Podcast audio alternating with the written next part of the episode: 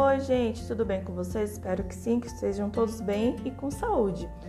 Peguem o caderno Trias de Aprendizagens, volume 2, abram aí nas páginas 21, 22, 23 e 24. Nós faremos o estudo da atividade 2, analisando trechos de uma narrativa de aventura. Bom, na atividade 1, nós fizemos o estudo dos elementos da narrativa. Essa atividade 2 traz algumas características referentes às personagens que participam da história. Nós temos o protagonista, que é o personagem principal. Então, o enredo da história está baseado na personagem principal, que é o herói da história. Temos também o antagonista, que é a personagem que se opõe ao protagonista, indo contra ela de alguma maneira. É o anti-herói da história, mais popularmente conhecido como vilão. Nós temos também as personagens secundárias, que são as personagens que participam da história, mas a trama não é baseada nelas, embora também seja de fundamental importância para o desenvolvimento do enredo, da narrativa. Logo abaixo, na página 22, nós veremos aí dois trechos da obra Nuno Descobre o Brasil, de José Roberto Torreiro e Marcos Aurélio Pimenta. Observem o título A Dança do Macaco. Eu iniciarei a leitura e eu gostaria que vocês se atentassem às características que a narrativa tem exatamente com o momento histórico do descobrimento do Brasil. Chega até a ser engraçado. Alguns, algumas partes assim são de humor, provocam um riso. Na manhã do primeiro dia de maio, o capitão avisou que já era hora de prosseguir nossa viagem para as Índias. Antes, porém, pediu a Frei Henrique que rezasse mais uma missa. Assim que ouvimos isso, eu e meu amigo resolvemos apressar as coisas. Tudo teria que acontecer durante a missa. Eu estava nervoso e até falei para, a rolha: se o plano der errado e Amaro tomar a nau, quero que saibas que minha amizade por ti é imensa como tu.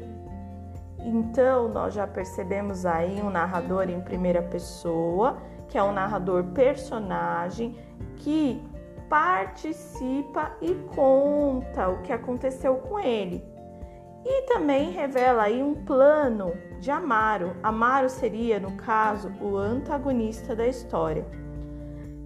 Nuno é o protagonista e as demais personagens são personagens secundárias. Prosseguindo a leitura, ele ficou emocionado e uma lágrima rolou sobre sua bochecha. Só não caiu no chão porque quando ela chegou perto de sua boca, Rolha lambeu-a. Então, o Nuno ele está narrando a sua história. Ele tem um amigo chamado Rolha e tem aí o antagonista, o vilão da história, que é o Amaro. Qual o desejo de Amaro? Roubar a embarcação. Toda a tripulação foi à praia para aquela última celebração. Levou-se uma grande cruz que os carpinteiros haviam talhado no decorrer da semana e entoaram-se cânticos em glória do Pai Celeste. Os selvagens nos seguiam e demonstravam respeito pela nossa religião, tanto que até imitavam nossos gestos. Quando nos ajoelhávamos, eles se ajoelhavam. Quando erguíamos nossas mãos para os céus, eles erguiam as suas. E quando um dos nossos tossia, eles também tossiam. Os selvagens aí, gente, são os índios.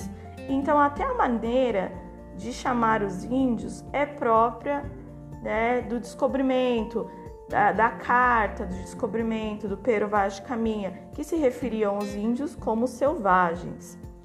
Lá pelo meio da missa, cochichei para Frei Henrique, que gostaria de cantar o hino Jesus Reluz. O Frei, depois de pensar um pouco, achou que não havia mal. Fui então à frente de todos e soltei a voz. Só que em vez da letra original, eu cantei assim: Ladrões, piratas e arcabuz, nós teremos que enfrentar, pois Amaro jurou pela cruz que nossa nau há de roubar. Ou seja, ele revela o plano do Amaro. Então ele fala sobre a questão da, do roubo da embarcação. Logo que terminei, todo mundo virou os olhos na direção de Amaro. Ele então se levantou e gritou: Frei traidor! Eu, espantou-se Frei Henrique. Eu vos confessei o plano do motim e segredo de confissão não se pode revelar. A mim não confessaste nada. Percebendo que havia caído na mesma armadilha, Armaro olhou-me com muita, mas muita raiva e disse: Dessa vez a história vai ser diferente. Homens, atirem! Porém, quando seus comandandos tentaram disparar as arcabuzes, aconteceu algo que ele não esperava. Nenhuma bala saiu pelos canos. É que Rolha tinha trocado a pólvora por farelo de biscoito preto. Imediatamente os guardas de Cabral avançaram sobre os arcabuzeiros e os prenderam. Amaro, porém, conseguiu se livrar e correu na minha direção. Agora te pego, demonuno! O que um bravo faria nessa situação? Ficaria firme e lutaria até o fim das suas forças. O que eu fiz? Corri. Eu saltava troncos, pulava riachos e mandava minhas pernas irem o mais rápido possível, mas eu não conseguia me distanciar de Amaro. Isso era ruim, mas as coisas ruins sempre podem ficar piores. E o pior foi que eu tropecei numa raiz e caí. Nem tive tempo de pedir ajuda a Deus. Amaro pulou sobre mim e começou a apertar meu pescoço. Vai morrer, demonuno! Desconfio que ele estava certo, porque eu não conseguia respirar e já enxergava tudo embaraçado. De pensei que dali a pouco ia entrar no paraíso. Fechei os olhos e fiquei atento para ouvir as primeiras palavras do além.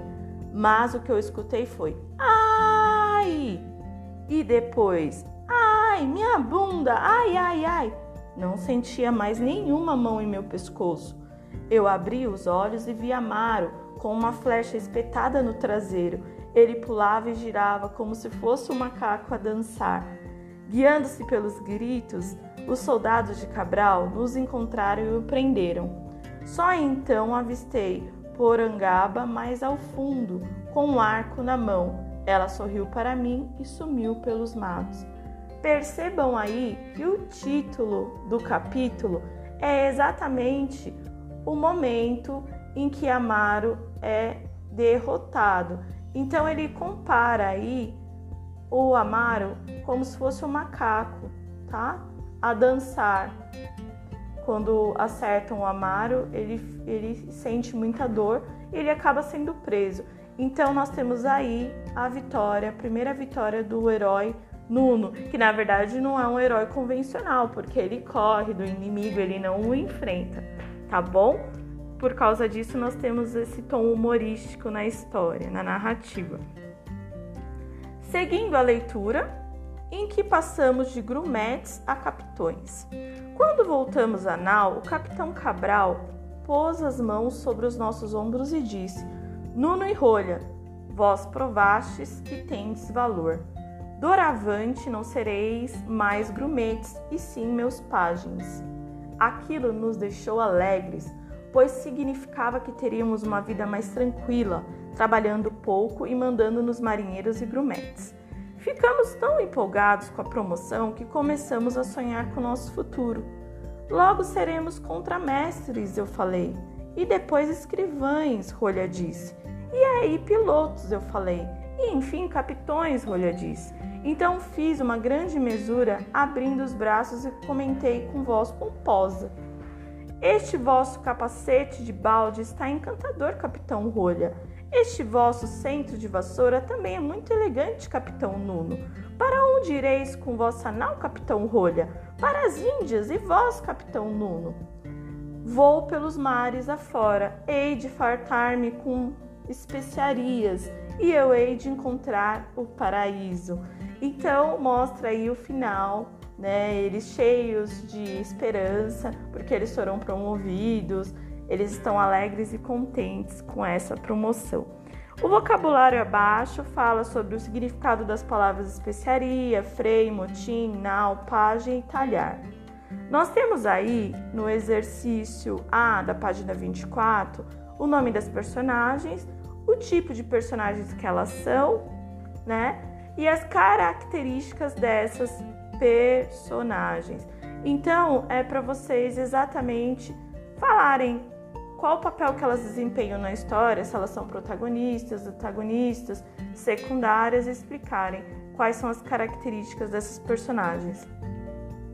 Aí, na página 25 também tem uma série de exercícios que fala sobre as características da, do, dos narradores, se se trata de um narrador observador ou um narrador personagem. Pede, pede aí para vocês citarem exemplos também. Enfim, pessoal, eu espero que assim a leitura tenha ajudado vocês compreenderem o texto, que vocês tenham gostado da atividade. Qualquer dúvida, por favor, me escrevam.